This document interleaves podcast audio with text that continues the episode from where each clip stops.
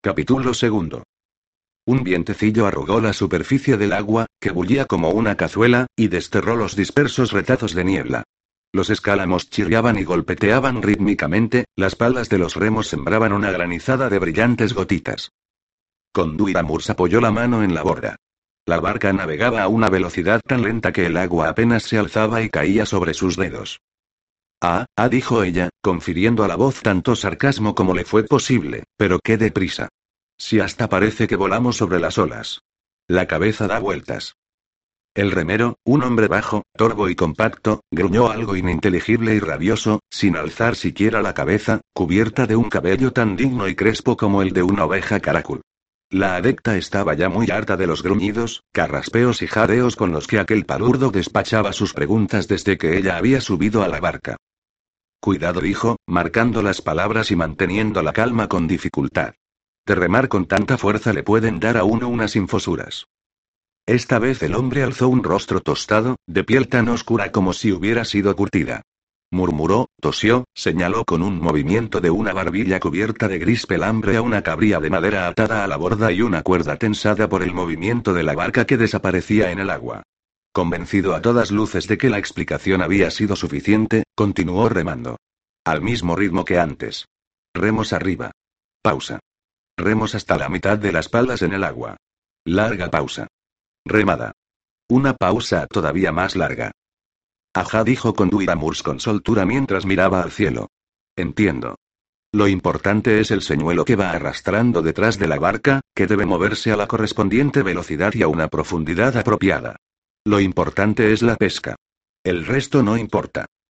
Era algo tan evidente que el hombre ni siquiera se tomó la molestia de gruñir o carraspear. ¿A quién le puede interesar? continuó con Duiramur su monólogo el que lleve viajando toda la noche. Que esté hambrienta. Que el trasero me pique y me duela por culpa de este banco duro y húmedo. Que tenga ganas de mear.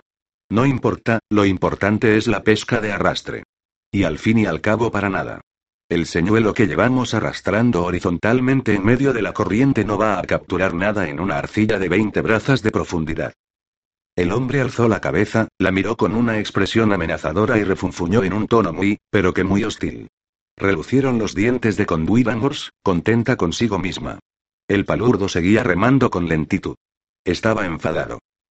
Se dejó caer sobre el banco de popa y cruzó las piernas. De forma tal que en el doblez de la falda se viera mucho.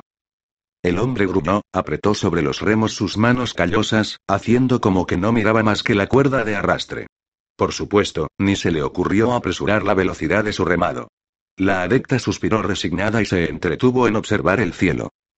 Los escálamos chirriaban, brillantes gotitas salpicaban desde las palas de los remos. Entre la niebla que se iba alzando rápidamente fue surgiendo el borroso contorno de una isla. Y alzándose sobre ella el oscuro y abombado obelisco de una torre. El palurdo, aunque sentado de espaldas y sin poder verlo, reconoció de alguna forma que ya casi habían llegado. Sin apresurarse, colocó los remos en la borda, se levantó, comenzó a coger poco a poco la cuerda con la cabría. Con Wivangors, todavía en las piernas cruzadas, silboteó mientras miraba al cielo. El hombre recogió del todo la cuerda, echó un vistazo al señuelo, gran cucharón de hojalata con un gancho de tres puntas y una ansca de lana roja. Ay, ay, dijo con Duiramurs con voz dulce. No hemos pillado Oda, oh, qué pena. Qué raro, ¿por qué tenemos tan mala suerte? ¿No acra que la barca iba demasiado deprisa?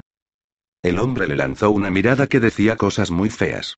Se sentó, carraspeó, escupió por la borda, agarró los remos con sus manos nudosas, estiró la espalda. Los remos chapotearon, se agitaron en los escálamos, la barca se lanzó por el lago como una flecha, el agua se remolinaba con un rumor en la proa, giraba alejándose de la popa. Econieron la distancia de un cuarto de tiro de arco que les separaba de la isla en menos de dos gruñidos. La barca se empotró en la arena canta al ímpetu que con se cayó del banco. El hombre gruñó, carraspeó y escupió. La adepta sabía que traducido a la lengua de la gente civilizada significaba lárgate de mi barca, pía sabionda. También sabía que no podía contar con que la llevara en brazos. Se quitó los zapatos, alzó la falda hasta una altura provocadora y bajó de la nave. Se tragó una maldición porque las conchas se le clavaban dolorosamente en los pies. Gracias por el viaje, dijo con los dientes apretados. Sin esperar gruñido de respuesta y sin mirar a su alrededor, anduvo descalza en dirección a las escaleras de piedra. Todas las incomodidades y padecimientos desaparecieron sin dejar rastro, borrados por una excitación creciente. Se hallaba pues en la isla de Inisvitre, en el lago de Loeblest. Estaba en un lugar casi legendario, en el que solamente podían residir unos pocos elegidos. La niebla de la mañana se había alzado casi del todo, la bola roja del sol comenzó a brillar con fuerza en el cielo mate. Alrededor de los matacanes de la torre planeaban las gaviotas, pasaban raudos los vencejos. En la cúspide de las escaleras que conducían de la playa a la terraza, apoyada en la estatua de una quimera acuclillada y sonriente, estaba, de pie, Nimue. La dama del lago. Era de complexión delicada y bajita, no medía más de cinco pies. Conduiramurs había oído hablar de que cuando era joven la habían llamado Pulgarcita, ahora veía que el sobrenombre era acertado. Pero estaba segura de que al menos desde hacía medio siglo nadie se había atrevido a llamar así a la pequeña hechicera. Soy Conduiramurs y se presentó con una inclinación, un tanto turbada, aún con los zapatos en la mano. Estoy contenta de poder estar en vuestra isla, dama del lago. Nimue corrigió despacio la pequeña maga. Nimue y nada más. Podemos ahorrarnos los títulos y los epítetos, señora Tilly. En tal caso yo soy Conduiramurs. Conduiramurs y nada más. Entonces, con tu permiso, Conduiramurs. Hablaremos durante el desayuno. Adivino que tienes hambre. No lo niego. Para el desayuno había requesón, cebolletas, huevos, leche y pan de centeno, que le sirvieron dos criadas jovencitas, silenciosas y que olían a almidón. Conduiramurs comía sintiendo sobre ella la mirada de la pequeña hechicera. La torre dijo serena Nimue, al tiempo que observaba cada uno de sus movimientos y casi cada mendrugo que se llevaba, a la boca tiene seis pisos, uno de ellos subterráneo. Tus habitaciones se hallan en el segundo piso contando desde el nivel del suelo, allí hay todas las comodidades necesarias para la vida. La planta baja, como ves, es la parte de administración de la casa, aquí se encuentran también las habitaciones del servicio. En el sótano, así como en los pisos primero y tercero, se encuentran el laboratorio, la biblioteca y la galería. Tienes libre acceso a todos los pisos mencionados y los cuartos que en ellos se encuentran, puedes usar de ellos y de todo lo que contienen cuando te apetezca y de la forma en que te apetezca. Comprendo. Muchas gracias. En los dos pisos superiores se albergan mis habitaciones privadas y mi despacho privado. Estos cuartos son absolutamente privados. Para evitar malentendidos soy muy sensible en lo tocante a este asunto. Lo respetaré. Nimue volvió la cabeza hacia la ventana, a través de la que se veía al gruñón señor remero, que se había librado ya del equipaje de Conduiramurs y ahora cargaba en la barca la caña, la cabría, las redes y otras parafernalías del arte de la pesca. Soy un poco pasada de moda, continuó. Pero me he acostumbrado a usar de derechos de exclusividad respecto a algunas cosas. El cepillo de dientes, por ejemplo. Mis habitaciones privadas, mi biblioteca, mi cuarto de baño. Y el rey pescador. Por favor, no intentes usar del rey pescador. Conduiramurs casi se atragantó con la miel. El rostro de Nimue no mostraba expresión alguna. ¿Y sí? Continuó antes de que la muchacha recuperara el habla. Y si él intenta usar de ti, recházalo. Conduiramurs, tragando por fin, asintió rápida con la cabeza, absteniéndose de cualquier comentario. Aunque estuvo a punto de decir que no le gustaban los pescadores, sobre todo regordetes y con la testa cubierta por unos cabellos blanquitos como el requesón. Sí dijo Mimue con énfasis. Ya hemos hecho la introducción. Bebe hora de pasar a cosas más concretas. ¿No te interesa saber por qué entre tantas candidatas te he elegido precisamente a ti? Con Duivangors, si se lo pensó un poco antes de responder, fue tan solo por no aparentar demasiado orgullo. Muy pronto, sin embargo, llegó a la conclusión de que mostrarle a Nimue una falsa modestia, incluso aunque fuera en un grado muy pequeño, sonaría demasiado a falso. Soy la mejor soñadora de la academia, respondió con la voz fría, de forma muy objetiva y sin jactancia. Y en el tercer curso fui la segunda de entre las onirománticas. Podría haberme traído a la primera. Nimue era, en verdad, dolo, rosamente sincera. Dicho sea entre paréntesis, me propusieron a esa empollona, y además con cierta insistencia porque al parecer es la hija de alguien importante. Y si se trata de los sueños, de la onirosco, Pia, bien sabes, querida Conduivangors, que se trata de un don bastante caprichoso. Incluso la mejor soñadora puede tener un fiasco. Conduiramurs apretó los dientes para no responder que sus fiascos se podían contar con los dedos de una mano. Al fin y al cabo hablaba con la maestra. Mantén las proporciones, dama particular, como solía decir uno de los profesores de la academia, un erudito. Nimue premió su silencio con un leve ademán de su cabeza. Pedí informes en la escuela, dijo al cabo. Por ello sé que no tienes que ayudarte a soñar con sustancias alucinógenas. Me alegro, porque no tolero los narcóticos. Sueño sin polvos de ningún tipo, confirmó con Duiramurs con cierto orgullo. Para la oniroscopia me basta si tengo un ancla. ¿El qué? Bueno, un ancla. La adecta tosió. Es decir, un objeto que esté relacionado con lo CUE haya de soñar. Una cosa. O un cuadro. ¿Un cuadro? Sí. No se me da mal con un cuadro. Oh.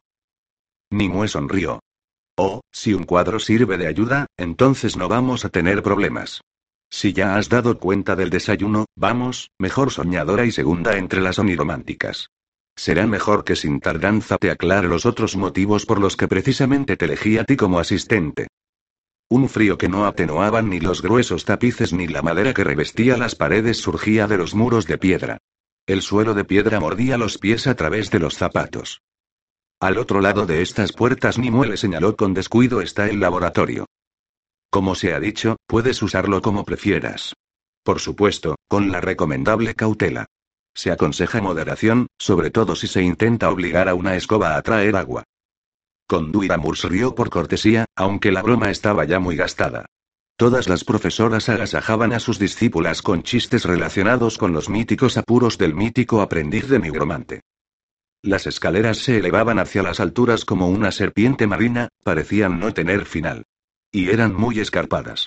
Antes de que llegaran a su destino, Conduiramurs estaba sudando y jadeaba. Animue, sin embargo, no parecía haberle afectado en nada el esfuerzo. Por aquí, por favor. Abrió unas puertas de roble. Cuidado con el umbral. Conduiramurs entró y lanzó un suspiro. La habitación era una galería. Sus paredes estaban cubiertas de cuadros del suelo al techo. Allí colgaban enormes óleos, antiguos, descascarillados, agrietados, miniaturas, amarillentos grabados y silografías, pálidas acuarelas y sepias. También estaban colgados allí vivos guaches y témperas de colores modernos, aguatintas y aguafuertes de limpios trazos, contrastadas litografías y mechotintas, que atraían la mirada con sus nítidas manchas de negro. Nimue se detuvo ante la imagen que estaba más cerca de la puerta, un cuadro que mostraba a un grupo reunido en torno a un árbol enorme. Miró la tela, luego a Conduivangors, y su mirada muda era extraordinariamente expresiva. Jaskir la adecta, que se dio cuenta al punto de lo que se trataba, no la hizo esperar canta romances al pie del roble Bleoberis. Nimue sonrió, asintió. Y dio un paso, deteniéndose delante del siguiente cuadro. Acuarela. Simbolismo. Dos siluetas de mujer sobre una montaña. Por encima de ellas, unas gaviotas, bajo ellas, en las faldas de la montaña, un corro de sombras. Ciri Tris Merigold, la visión de caer Moren. Sonrisa, asentimiento, un paso, otro cuadro. Un jinete al galope, por una fila de alisos deformados, que estiraban hacia él los brazos de sus ramas. Conduiramur sintió cómo la atravesaba un escalofrío. Ciri. Un Creo que es su cabalgata para encontrarse con Geralt en la granja del mediano Ofmenier. La siguiente imagen, un aleo oscurecido. Una escena de batalla. Geralt y Kair defienden el puente del Yaruga. A continuación fue más rápido. Jennifer y Ciri, su primer encuentro en el santuario de Melitele. Jaskier y la Dríada e en el bosque de Brokilon. La compañía de Geralt durante la tormenta de nieve en el paso de Maleur. Bravo, perfecto la cortó Nimue. Conoces estupendamente las topeadas. Ahora ya sabes la otra razón por la que tú estás aquí y no otra persona. FTR encima de la mesita de ébano a la que se sentaron colgaba un enorme lienzo de batallas que presentaba, por lo que parecía, la bata, la de Brena, algún momento clave de la lucha o bien una escena más enortera con la muerte de algún héroe. El lienzo, fuera de toda dada, era obra de Nicolás Certos, se podía reconocer por la expresión, y perfecto cuidado por el detalle y los efectos de iluminación típicos de B artista. Cierto, conozco las leyendas acerca del brujo y la bruja respon, fió con Duiramurs. Las conozco, no dudo en decirlo, fragmentariamente. Siendo una cría, amaba estas historias, las leía una y otra vez. Y soñaba con ser Jennifer. Seré sincera, sin embargo. Incluso si se trató de un amor a primera vista, incluso si fue un estallido de pasiones. No fue un amor eterno. Nimue alzó las cejas.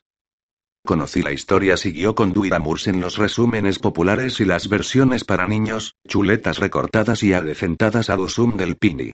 Luego continué de forma natural con las versiones completas y serias. Dilatadas hasta la frontera de la redundancia y a veces más allá. Entonces mi pasión fue sustituida por una reflexión flemática y la pasión salvaje dio paso a algo parecido a la obligación matrimonial. No sé si entiendes a qué me refiero. Nimue confirmó que lo comprendía con un movimiento de cabeza apenas perceptible. Resumiendo, prefiero aquellas leyendas que se atienen más a las convenciones legendarias, no mezclan la ficción con la realidad y no intentan aunar la simple y sincera moral del cuento de hadas con la verdad histórica, que es profundamente inmoral. Prefiero las leyendas sin los prólogos de los enciclopedistas, arqueólogos e historiadores. Aquellas cuyo convencionalismo está libre de experimentos. Prefiero que si el príncipe sube a la cumbre de la montaña de cristal y besa a la bella durmiente, ésta se despierte y los dos vivan después eternamente felices. Así, y no de otro modo, tienen que acabarse las leyendas. ¿De qué pincel es este retrato de Ciri? ¿Ese en pie? No existe retrato alguno de Ciri. La voz de la pequeña hechicera era imparcial hasta el hueso. Ni aquí ni en ningún lugar del mundo. No se ha conservado ningún retrato, ni una miniatura pintada por alguien que hubiera podido ver a Ciri, conocerla o siquiera recordarla. El retrato en pie representa a Paveta, la madre de Ciri, y lo pintó el enano Ruiz Dorrit, pintor de palacio de los señores de Cintra. Se sabe que Dorrit pintó a Ciri a la edad de 10 años, también en pie, pero la tela, llamada infanta con galgo, se perdió, por desgracia. Volvamos sin embargo a la leyenda y a tus relaciones con ella. Y a lo que, en tu opinión, debiera ser la forma de terminarse de la leyenda. Debe terminarse bien, dijo Conduiramurs con una convicción un tanto agresiva. El bien y la justicia tienen que triunfar, el mal ha de recibir un castigo ejemplar, el amor ha de unir a los amantes como coronación de sus vidas. Y ninguno de los héroes positivos puede morir, rayos. ¿Y la leyenda de Ciri? ¿Cómo termina? Precisamente. ¿Cómo? Conduiramurs se quedó muda por un instante. No se esperaba aquella pregunta, olía a prueba, examen, trampa. Calló para no que no la pillaran. ¿Cómo termina la leyenda de Ciri y Geralt? Pues si lo sabe todo el mundo. Miró una acuarela de tonos oscuros que presentaba una barca borrosa deslizándose por la superficie de un lago borroso por los vapores. La barca iba propulsada por una mujer que empujaba con una larga pértiga, una mujer que solo era visible como una silueta negra. Precisamente así termina la leyenda. Precisamente así. Nimue leyó sus pensamientos. No es tan seguro que fuera así, con Duiramurs. No es tan seguro. La leyenda comenzó Nimue a conocer labios de un cuentista vagabundo. Soy moza de aldea, la cuarta hija de un carretero de pueblo. Los días en los que estuvo en nuestra aldea el cuentista Silbón, viejo vagabundo, fueron los más hermosos de mi niñez. Se podía descansar de las fatigas, contemplar con los ojos del alma aquellos prodigios de cuento de hadas, ver aquel mundo tan lejano. Un mundo hermoso y milagroso. Más lejano y milagroso que el mercado de la ciudad que estaba a nueve millas. Tenía por entonces como seis o siete años. Mi hermana mayor tenía catorce. Y ya estaba doblada de agacharse para trabajar. El destino de la hembra. Para esto nos preparaban desde pequeñas a las muchachas. Agáchate. Agacharse eternamente, agacharse y doblarse para trabajar, para cuidar del niño, a causa del peso de la tripa que tu hombre te ha hecho apenas te has recuperado del parto. Fueron estos relatos de viejo los que hicieron que comenzara a desear algo más que afanarse y agacharse, soñar con algo más que parir, que el marido y los hijos. El primer libro que compré con lo que saqué de la venta de moras que recogí en el bosque fue La leyenda de Ciri. Una versión, como bien dijiste, adecentada, para niños, un ladrillida usum del Pini. Era una versión que ni pintada para mí. Apenas sabía leer. Pero ya entonces sabía lo que quería. Quería ser como Philippa Eoard, como Sheala de Tancarville, como Asile Baranay. Las dos miraron un guache que presentaba en un sutil claroscuro la sala de un castillo, una mesa y unas mujeres que estaban sentadas a una mesa. Unas mujeres legendarias. En la academia siguió Nimue en la que ingresé al segundo intento, me ocupé del mito tan solo en lo relativo a la gran logía que aparecía en la asignatura de historia de la magia. Al principio no tenía demasiado tiempo para leer por placer, tenía que empollar para para mantener el paso con las hijas de los condes y banqueros a las que índoles era fácil, que se reían de una mozuela de aldea. Enmudeció, separó los dedos con un chasquido.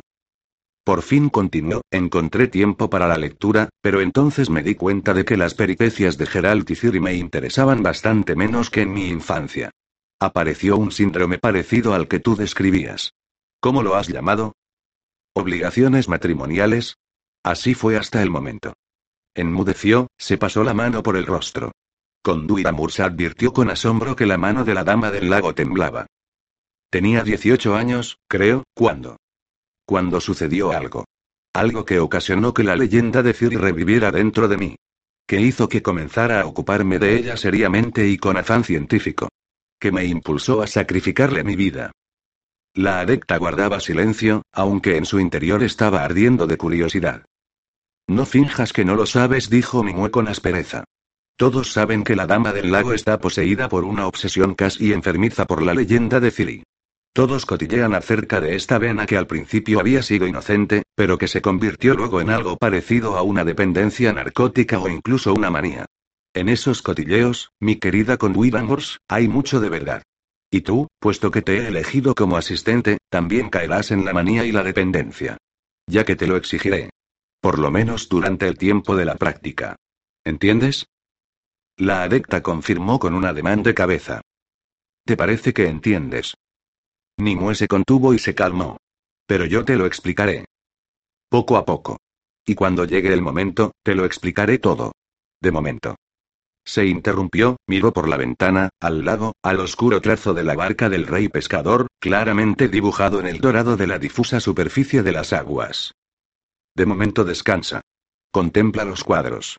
En los armarios y vitrinas encontrarás álbumes y cartones de grabados, todos los relacionados con el tema de la leyenda. En la biblioteca están todas las versiones y transformaciones de la leyenda, también la mayor parte de las obras científicas. Dedícales algo de tiempo. Mira, lee, concéntrate. Quiero que tengas material para soñar. Un ancla, como dijiste. Lo haré, doña Nimue. Dime. Estos dos retratos. Los que cuelgan el uno junto al otro. ¿Tampoco son de Ciri? No existe retrato alguno de Ciri, repitió Nimue con paciencia. Los artistas posteriores la representaron exclusivamente en escenas concretas, cada uno según su fantasía. En lo que respecta a estos retratos, este de la izquierda también es más bien una variación libre del tema, puesto que presenta a la elfa Lara Dorrena y Adal, una persona a la que la pintora no podía conocer. La pintora era Lydia Van Bredeboort, a quien seguro que conoces de la leyenda. Otros de sus óleos que han sobrevivido se encuentra en la academia. Lo sé, ¿y el otro retrato? Nimue miró durante largo rato el cuadro. La imagen de una delgada muchacha de cabellos claros y mirada triste. Vestida con un vestido blanco de mangas verdes. Lo pintó Robin Anderida, dijo, al tiempo que se daba la vuelta y miraba a los ojos a conduir a Murs. ¿Y a quién representa? Tú me lo dirás, soñadora y oniromántica. Sueña con él. Y cuéntame tu sueño. El maestro Robin Anderida distinguió el primero al emperador mientras éste se acercaba, hizo una reverencia. Estella Congreve, condesa de Lidertal, se levantó e hizo una genuflexión, ordenando con un rápido gesto a la muchacha que estaba sentada en un sillón labrado que hiciera lo mismo. Mis saludos, señoras. Emir Barengren saludó con la cabeza. Y mis saludos a ti también, maestro Robin. ¿Cómo va el trabajo? El maestro Robin carraspeó turbado y se inclinó otra vez, limpiándose los dedos nerviosamente en el mandil.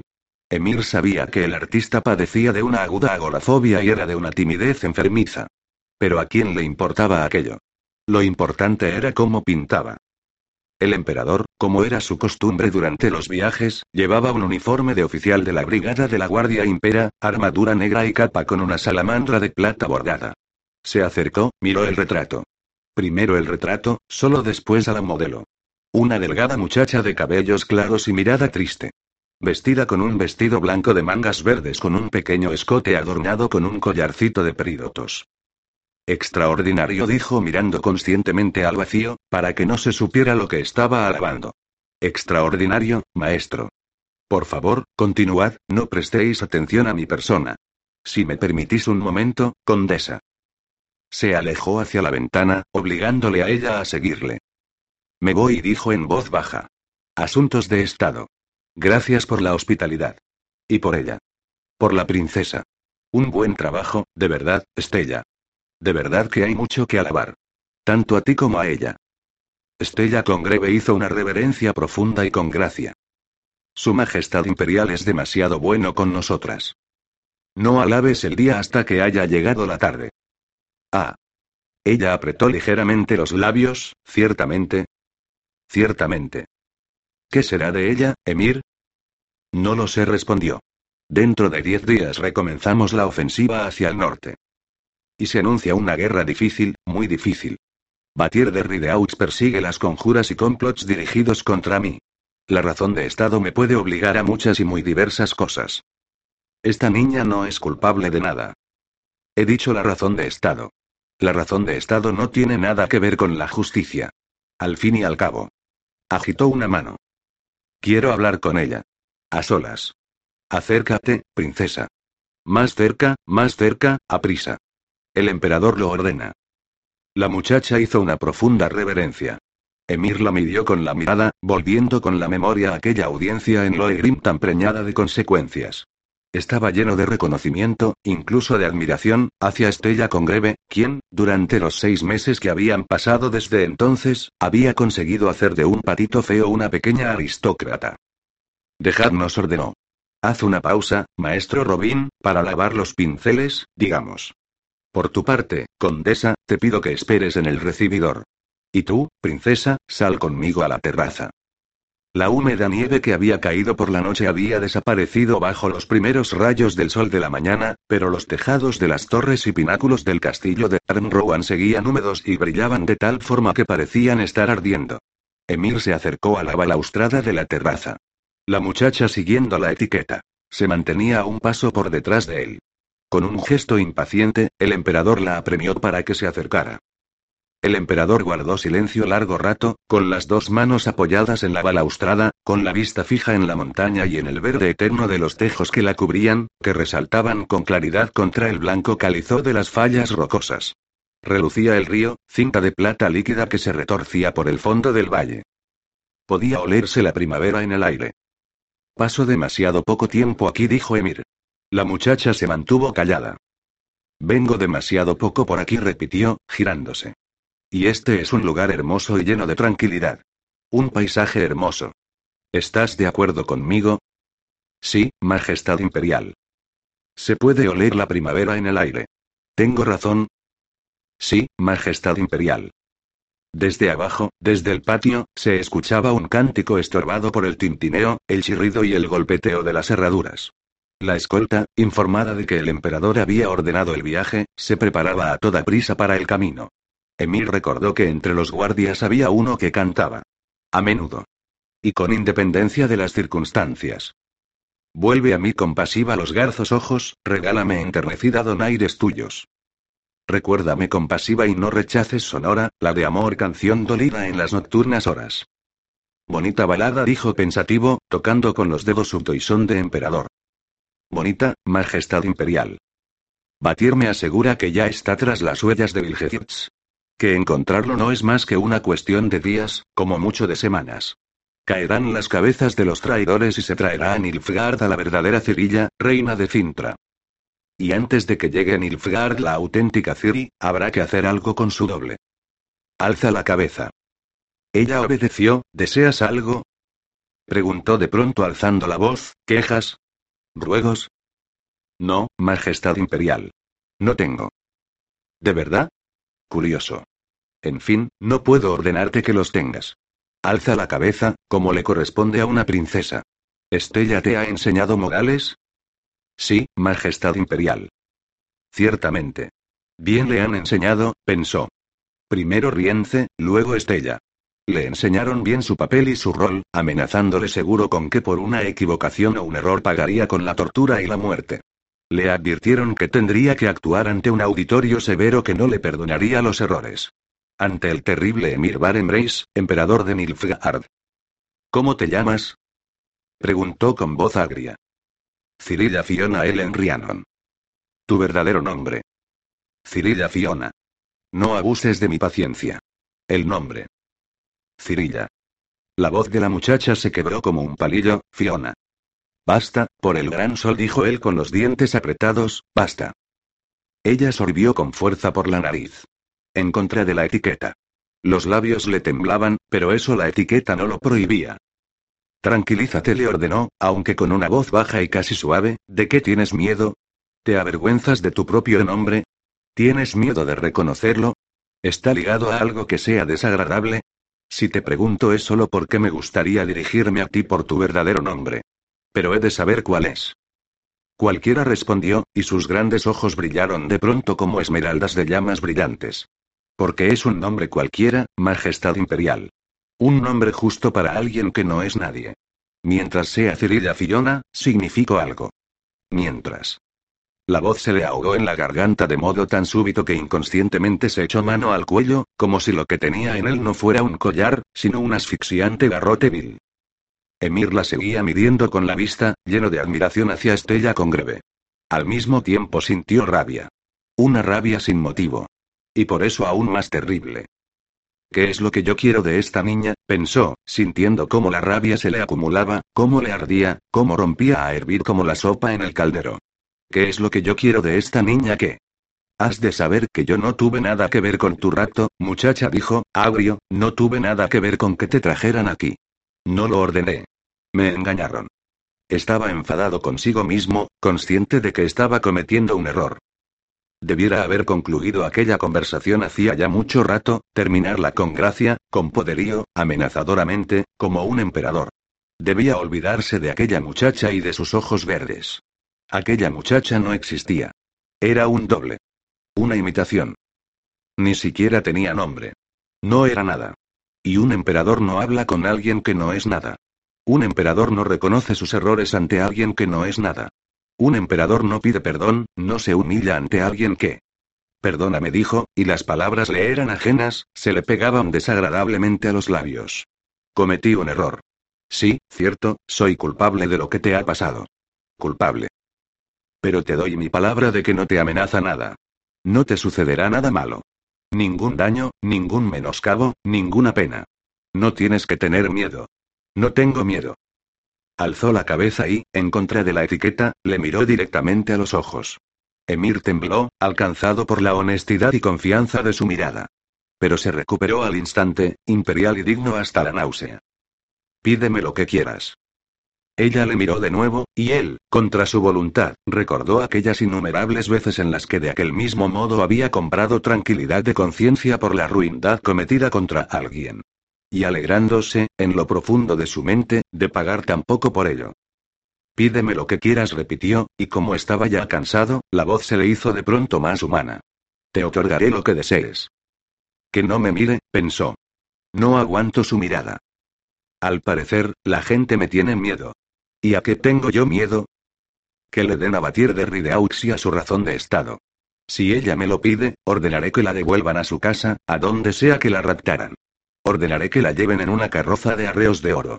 Basta con que lo pida. Pídeme lo que quieras, repitió. Os lo agradezco, Majestad Imperial, dijo la muchacha, bajando los ojos. Su Majestad Imperial es muy liberal y muy generosa. Si pudiera pedir algo. Habla. Quisiera quedarme aquí. Aquí, en Tarnrowan. En casa de Doña Estella. No le asombró. Se imaginaba algo así. Su discreción le contuvo de hacer preguntas que podían haber sido humillantes para ambos. Te di mi palabra, dijo con voz fría. Que se cumpla tu voluntad. Gracias, Majestad Imperial. Di mi palabra, repitió, intentando evitar su mirada y la mantendré. Sin embargo, pienso que has elegido mal. No has escogido el deseo que debieras. Si cambiaras de opinión. No la cambiaré, dijo, cuando estuvo claro que el emperador no iba a terminar, ¿por qué la iba a cambiar? Elegí a Doña Estella, elegí cosas de las que siempre tuve poco en mi vida. Un hogar, calor, bondad. Corazón. No se puede errar cuando se elige algo así. Pobre, ingenua criatura, pensó el emperador Emir Barenbreis, de Ituen Adan Incarna Eb Morbud, el fuego blanco que baila sobre las tumbas de sus enemigos. Precisamente al elegir tales cosas es cuando se comete el más terrible de los errores. Pero algo quizá recuerdos largo tiempo olvidados le impidió al emperador decirlo en voz alta. Interesante, dijo Mingüe, mientras escuchaba el relato. Un sueño en verdad interesante. ¿Has soñado algo más? Buf. Conduiramurs cortó la punta del huevo con un golpe rápido y seguro de un cuchillo, todavía me da vueltas la cabeza después de ese desfile. Pero esto es normal. La primera noche en un lugar nuevo produce siempre sueños caóticos. ¿Sabes, Nimue? Dicen de nosotras, las soñadoras, que nuestro talento no radica en el hecho de que soñemos. Si descontamos las visiones en estado de trance o bajo hipnosis, nuestros sueños no se diferencian de los sueños de otras personas ni en intensidad, ni en abundancia, ni en carga precognitiva. Nos diferencia, y eso es lo que implica nuestro talento, algo completamente distinto. Nosotras recordamos los sueños. Pocas veces olvidamos lo que hemos soñado. Porque vuestras glándulas de secreción interna funcionan picamente y de una forma especial la cortó la dama del lago. Vuestros sueños, dicho de forma un tanto trivial, no son otra cosa que endorfinas inyectadas en el organismo. Como la mayoría de los talentos mágicos naturales, también el vuestro es prosaicamente orgánico. Pero ¿por qué cuento algo que tú misma sabes de sobra? Dime, ¿qué más sueños recuerdas? Un muchacho joven con Duiramurs frunció el ceño que camina por campos desiertos con un hato al hombro. Los campos están vacíos, primaverales. Sauces junto a los caminos y en las lindes. Sauces torcidos, horadados, décimes. Desnudos, todavía sin hojas. El muchacho camina, mira a su alrededor. Cae la noche. En el cielo aparecen las estrellas. Una de ellas se mueve. Es un cometa. Una chispa rojiza y movediza, que corta el firmamento a saltitos. Bravo. Nimue sonrió. Aunque no tengo ni idea de quién es la persona con la que has soñado, por lo menos se puede datar con precisión el acontecimiento. El cometa rojo se vio durante seis días, la primavera de la firma de la paz de Cintra. Exactamente en los primeros días de marzo. ¿También en el resto de los sueños hay algo que permita datarlos? Mis sueños bufó con Duiramurs mientras echaba sal al huevo no son un calendario agrícola. No tienen plaquitas con la fecha. Aunque para ser sincera, soñé con la batalla de Brena, seguramente por haber contemplado el lienzo de Nicolás Certos en tu galería. Es la misma fecha que el cometa. ¿Me equivoco? No te equivocas. ¿Había algo especial en el sueño de la batalla? No. Un caos de caballos, personas y armas. Las personas entrechocaban y gritaban. Alguien, con toda seguridad una normal, aullaba. Las águilas. Las águilas. ¿Qué más? Has dicho que los sueños fueron un verdadero desfile. No me acuerdo. Conduiramur se detuvo. Nimue sonrió. Bueno, vale. La adepta respingó con fuerza, impidiendo a la dama del lago cualquier comentario burlón. Cierto, a veces me olvido.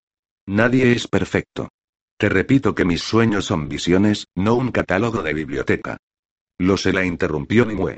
No estamos haciendo un examen de tus capacidades como soñadora, estamos analizando la leyenda. Sus enigmas y flecos. Y al fin y al cabo no nos va mal, ya en los primeros sueños has descubierto quién era la muchacha del retrato, el doble de Ciri con el que Vilgefortz intentó engañar al emperador Emir. Se interrumpieron porque el rey pescador entró en la cocina. Haciendo una reverencia y gruñendo, tomó pan de un aparador, una vasija doble y un rollo de lienzo. Salió, sin olvidar inclinarse y gruñir. Cojea mucho, dijo Mimue en apariencia desganada. Lo hirieron gravemente. Un jabalí le machacó la pierna en una cacería. Por eso pasa tanto tiempo en la barca. Entre remos y pescados la herida no le molesta y en la barca olvida su cojera. Es un hombre bueno y muy honrado. ¿Y yo? Conduiramurs guardó silencio con cortesía. Necesito un hombre, aclaró con imparcialidad la pequeña hechicera. Yo también, pensó la adepta. Rayos, en cuanto vuelva a la academia me dejaré engatusar por alguien. El celibato está bien, pero no más de un semestre. Ni mueca raspeó. Si has terminado de desayunar y de soñar, vamos a la biblioteca. Volvamos a tu sueño. Nimue abrió la carpeta, repasó unas acuarelas hechas a la sepia, extrajo una. Conduiramurs la reconoció al instante. La audiencia de Loegrim. Por supuesto. El doble es presentado en el Palacio Imperial. Emir finge que se deja engañar, pone buena cara al mal tiempo. Estos son, mira, los embajadores de los reinos del norte, para los que se interpreta este espectáculo. Aquí contemplamos a los duques nilfgaardianos para los que era una afrenta el que el emperador rechazara a sus hijas, despreciara las ofertas de alianzas. Ansiosos de venganza, susurran, diñados los unos hacia los otros, rumían ya traiciones y muerte. La muchacha está de pie, con la cabeza inclinada, el artista, para acentuar el misterio, la embutió en un pañizuelo que le cubría los rasgos de la cara. Y nada más sabemos sobre la falsa Ciri, continuó al cabo la hechicera. Ninguna de las versiones de la leyenda describe lo que le sucedió después al doble. Habría que imaginarse, sin embargo, dijo Conduiramurs con acento triste, que la suerte de la muchacha no fue para dar envidia. Cuando Emir consiguió el original, y sabemos que lo consiguió, se libró de la falsificación. Cuando soñé, no percibí tragedia y, de hecho, debiera haber sentido algo sí. Por otro lado, lo que veo en sueños no tiene por qué ser verdad. Como todo ser humano, sueño ilusiones. Deseos. Nostalgias. Y miedos. Lo sé.